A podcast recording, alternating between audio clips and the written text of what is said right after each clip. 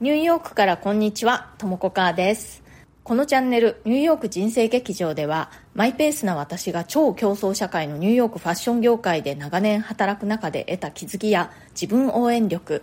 自分らしくおしゃれを楽しむヒントなどについてお伝えしていきます。ニューヨークの自由でポジティブな空気感とともに、ちょっと元気が出る放送をお届けします。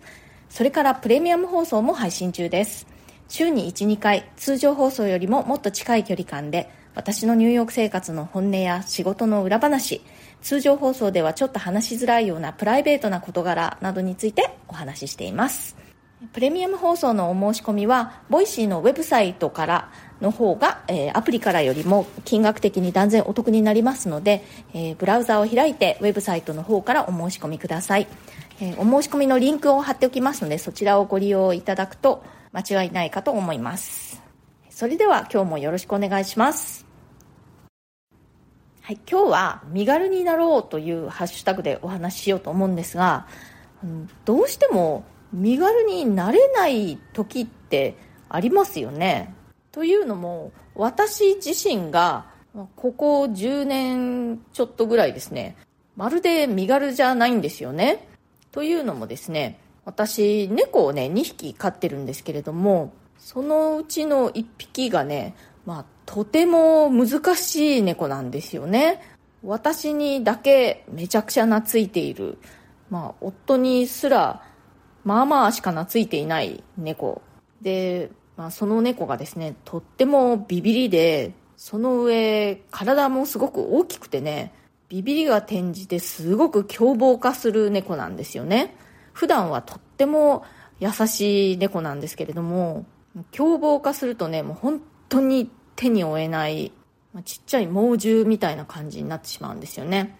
まあそんなわけで、全然ね、気軽に旅行とかできなくなってしまいました。まあ夫がいる時はね、それでもまあ普段の世話ぐらいは全然普通にできるので安心なんですけれども、夫と私と一緒に旅行っていうのはね、ちょっとなかなか難しい感じなんですよね。まあそれでも、まあ、信頼できるそう相性のいいね、その猫と相性のいいキャットシッターさんに、えー、うちにね、来てもらって、お世話を頼んで、旅行に行ったこともまあ何回かありますけれども、やっぱりうちにあのそうやってシッターさんにね、滞在してもらうとなると、いろいろその準備とかもあるしね、結構大変なんですよね。で、あの、猫をね、どこかに預ければいいじゃないって思うかもしれないんですけれども、そんなこととてもできる感じの猫じゃないんですよ。そんなことをしたらね、あの、怪我人が出ると思うんですね、まずね。で、その猫自身も、もう飲まず食わずで病気になってしまうかもしれない。という感じのね、まあ、とっても難しい猫なんですね。で、あの、猫2匹飼ってて、もう1匹の方は、そんなに難しいことはなくて、他の人にもお世話を頼みやすいんですけれども、もうね、本当にこの2匹ね、本当に手のひらに乗るぐらいのちっちゃい赤ちゃんの時に一緒に捨てられていた捨て猫でね、でそれをうちで引き取ってね、それからずっと育てているんですけれども、一緒に育てて、で、なるべく人になれるようにと思って、抱っこしたりだとか、いろんな人に合わせたりだとか、そんな感じで育てたのにもかかわらず、一匹はそうやってね、取り扱いがめちゃくちゃ難しい猫に育ってしまいました。そんなわけでね、私もうまるで身軽じゃない感じなんですよね。全然旅行とか行かなくなってしまいました。私の周りでね、猫を飼っている人たちの中には、まあ、猫を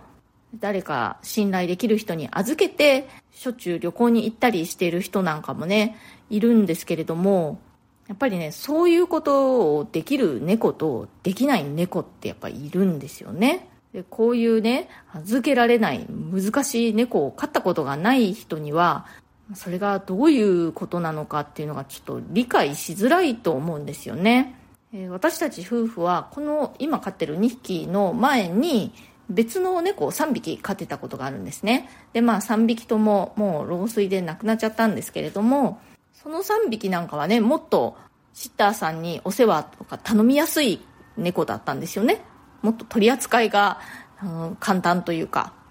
まあでもそういうことも含めて、まあ、動物を飼うっていうことだと私は思ってるし今いる2匹ももう本当に本当に可愛くて子供のようにねあの可愛がってる猫なんですけれどもああのうちは人間の子供はいないんですよね。なので、まあ、猫が子供みたいな感じなんですけれどもでもあの育て方云々とかじゃなくてやっぱりその個体個体が持った個性っていうのかな。性質っていうのがやっぱすごくあるなって思うんですよね。だから私はもう本当に人になれるようにと思って赤ちゃんの時からこの2匹育てたのに1匹は非常に堅くなな感じに育ってしまったと。私は人間の子供はね自分では育てたことはないんですけれども周りの友達なんかを見ていてもやっぱりすごく手がかかってしまうお子さんとそうでもないお子さんってどうしてもいるなって思うんですね。でまあ長々と前置きを喋ってますけれども何が言いたいかというと世の中ではね赤ちゃんを育てながらでもこんなことをしていますだとか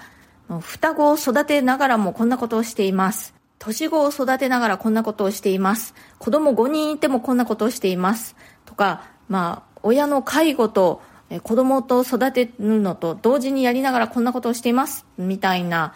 行動力の突出した人たちっていうのが称賛されたりねしてると思うんです。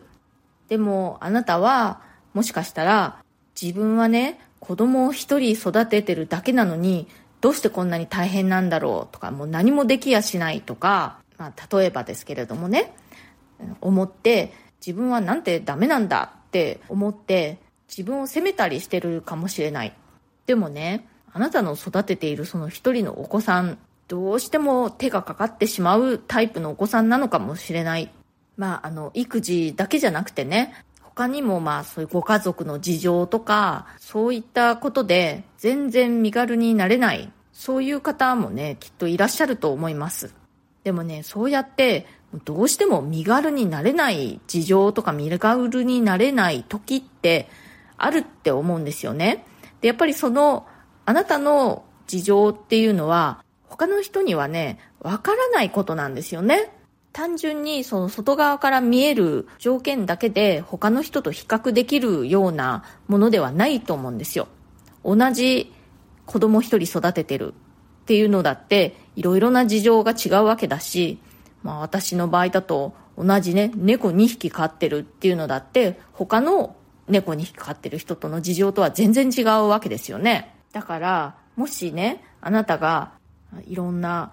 ご家族の事情なんかで身軽になれない状況にあるとしても、それをね、ご自分でダメだ自分はって思ったりして責めないでほしいんです。やっぱり、あの、ネット上にはね、子供を育てながら起業だの、留学だの、やってのけた、まあ、猛者たちのね、情報っていうのがいっぱいあるわけじゃないですか。まあ、ネット上じゃなくても、もしかしたらあなたの実際の周りにもそういうあの猛者がいらっしゃるのかもしれない。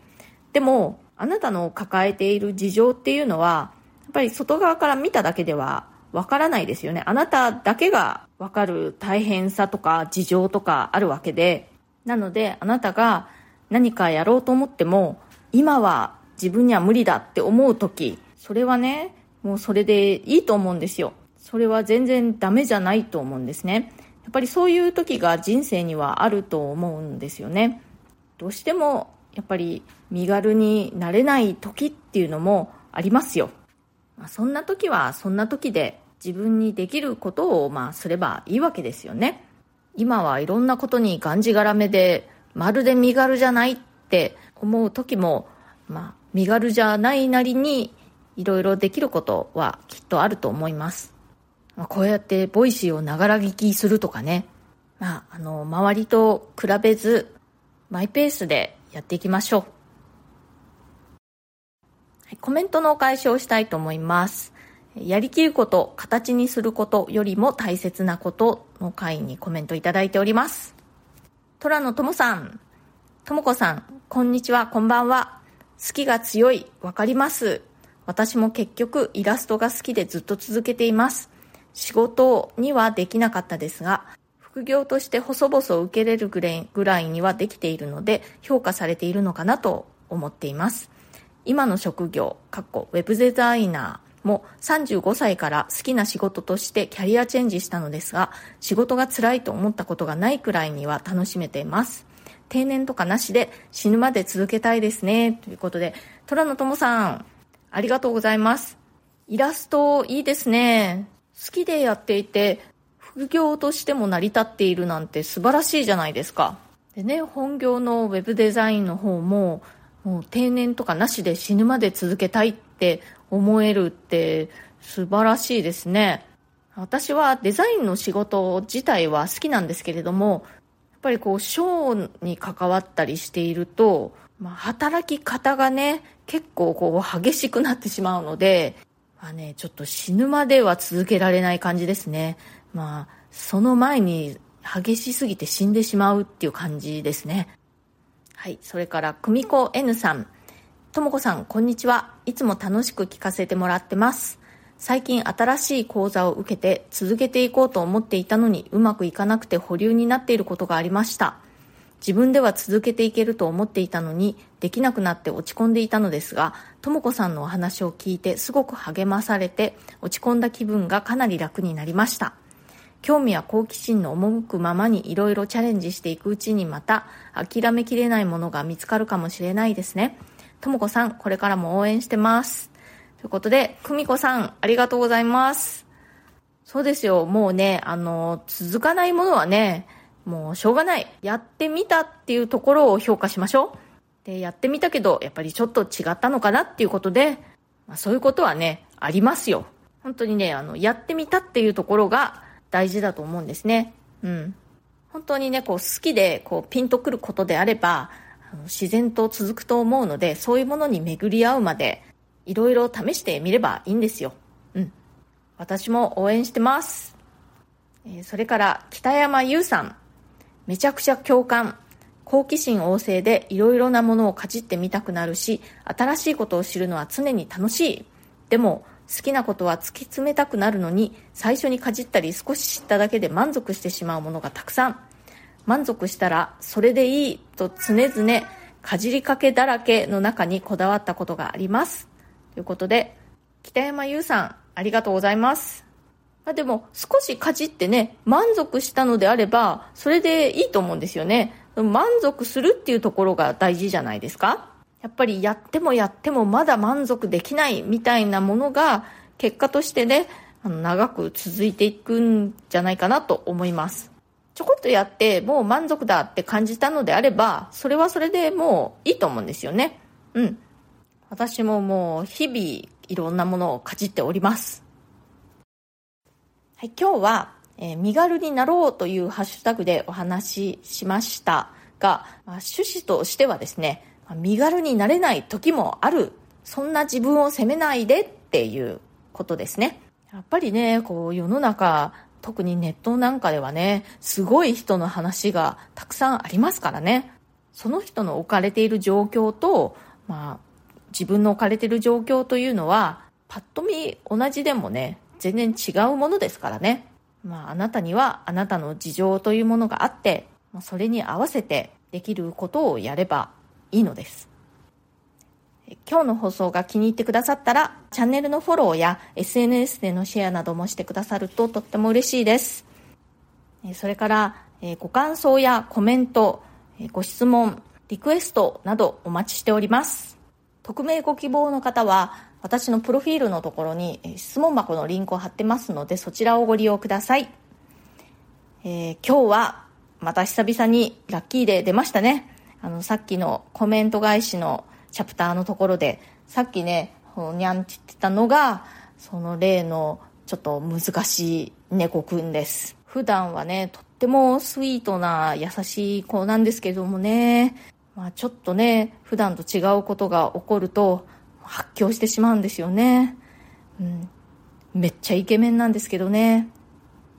というわけで今日はラッキーデーです。えー、私のこの放送ではですね、うちの猫図の声が入ってた時はラッキーデーということになっております。めったに出ません。なので今日あの聞いてくださった方はラッキーです。おめでとうございます。というわけで、えー、今日も最後まで聞いてくださってありがとうございました。それではまた次回、ともこかーでした。